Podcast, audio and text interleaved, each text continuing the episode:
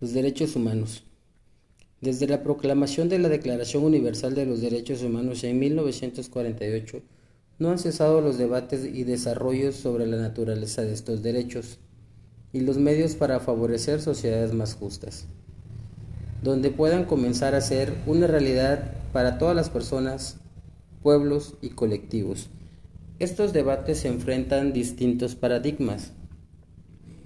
La doctrina hegemónica liberal de los derechos humanos la más difundida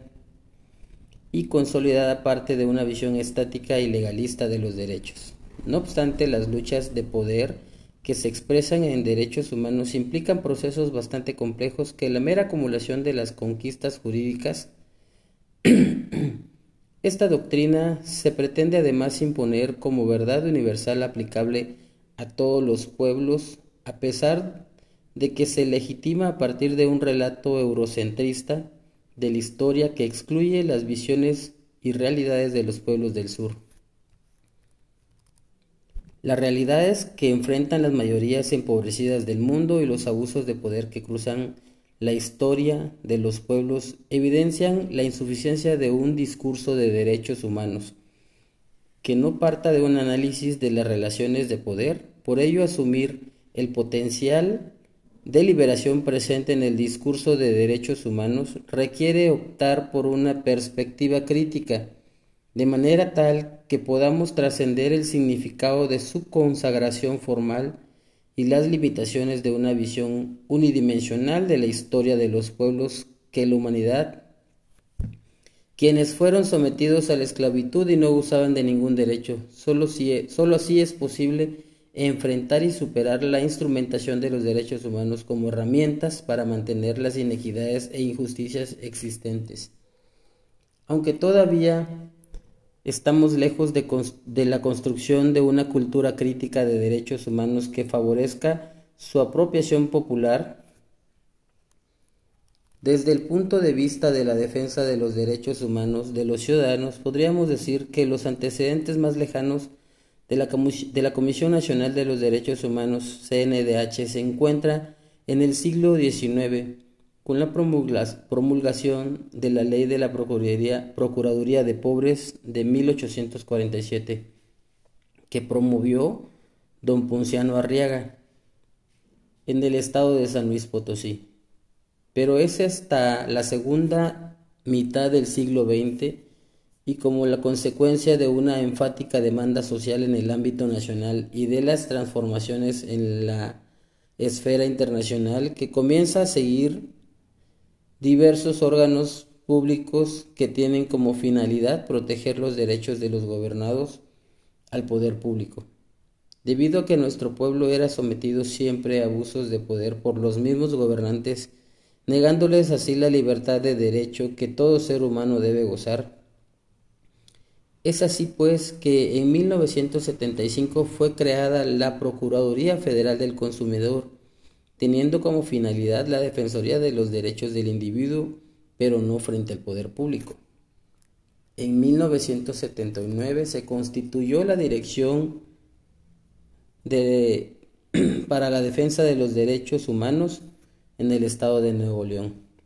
Por su parte, en 1985 la Universidad Autónoma de México estableció la Defensoría de los Derechos Universitarios. Es pues que sucesivamente se fueron creando distintas direcciones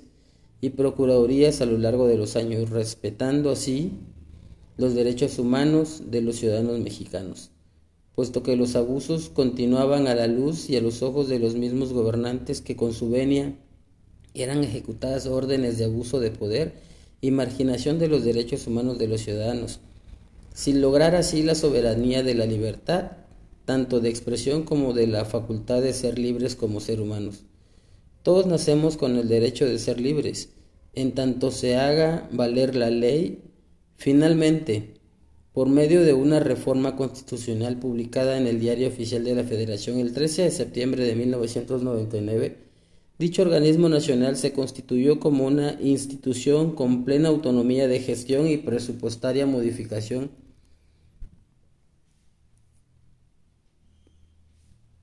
modificándose la denominación de la Comisión Nacional de Derechos Humanos por la de la Comisión Nacional de los Derechos Humanos. Esta reforma constituye un gran avance en la función del ombudsman en México, ya que le permite cumplir con su función de proteger y defender los derechos humanos de todas y todos los mexicanos. Recordemos también que la palabra deriva del sueco, de los vocablos ombu, el que actúa como vocero o representante del otro, y man, hombre, es el delegado, agente o persona que tramita o da trámite que resuelve, que resuelve sobre el fondo de un asunto el defensor del pueblo, que si bien no era reconocida hace muchos años en Latinoamérica, con el pasar de los años adoptó la imagen adecuada es por ello que en la actualidad se ve y lucha por los derechos humanos en México. La imagen del defensor de los derechos humanos y derechos fundamentales de los individuos ha proliferado alrededor de todo el mundo y ha alcanzado en nuestros tiempos una relevancia sobresaliente, ha definido un tipo de procedimiento no jurisdiccional muy efectivo en la protección y prevención rápida de las violaciones sobre ciertos derechos fundamentales de los individuos. En México, el ombudsman es reconocido como el representante de la Comisión de los Derechos Humanos. Dígase hombre y ya se han dicho todos los derechos. José Martí menciona eso. En sí, los derechos humanos es un conjunto de prerrogativas sustentadas en la dignidad humana,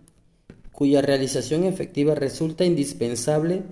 para el desarrollo integral de la persona. Este conjunto de prerrogativas se encuentra establecido dentro de un orden jurídico nacional, en nuestra constitución política, tratados internacionales y leyes. Los derechos humanos son derechos inherentes a todos los seres humanos sin distinción alguna de raza, género, nacionalidad, origen étnico, color, religión, lengua o cualquier otra condición. Todos tenemos los mismos derechos humanos, sin discriminación alguna. Estos derechos son interrelacionados, interdependientes e indivisibles. Los derechos humanos están contemplados en la ley y garantizados por ella. A través de tratados, el derecho internacional de los derechos humanos establece las obligaciones que tienen los gobiernos de tomar medidas en determinadas situaciones o de abstenerse de actuar de determinada forma en otras, a fin de promover y proteger los derechos humanos, y las libertades fundamentales de los individuos.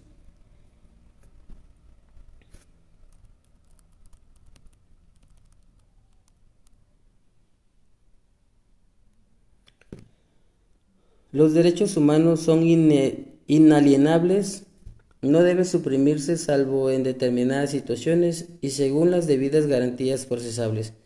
Por ejemplo, se puede restringir el derecho a la libertad si un tribunal de justicia dictamina que una persona es culpable de haber cometido un delito. Caso contrario, estarían siendo violados sus derechos universales al derecho a la libertad.